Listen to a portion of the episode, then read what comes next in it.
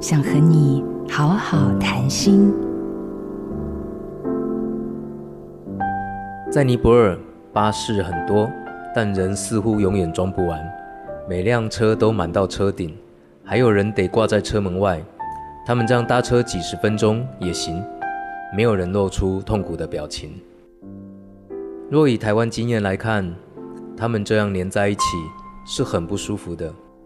更会让人觉得人际界限有问题，但在这里我却见识到有限的空间里，分享取代了划清界限。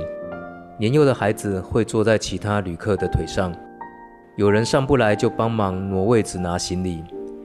看到这些景象，我心里是触动的。当资源充足时，要分享都不太容易了，更何况在资源不足的条件下，这是怎样的智慧？当外在的空间变得狭小，内在的空间却变得大大的。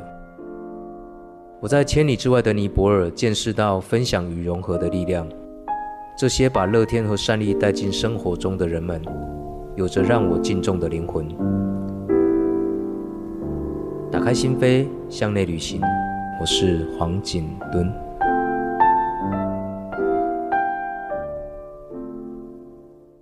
好家庭联播网。中部地区古典音乐台 FM 九七点七，北部地区 Bravo FM 九一点三。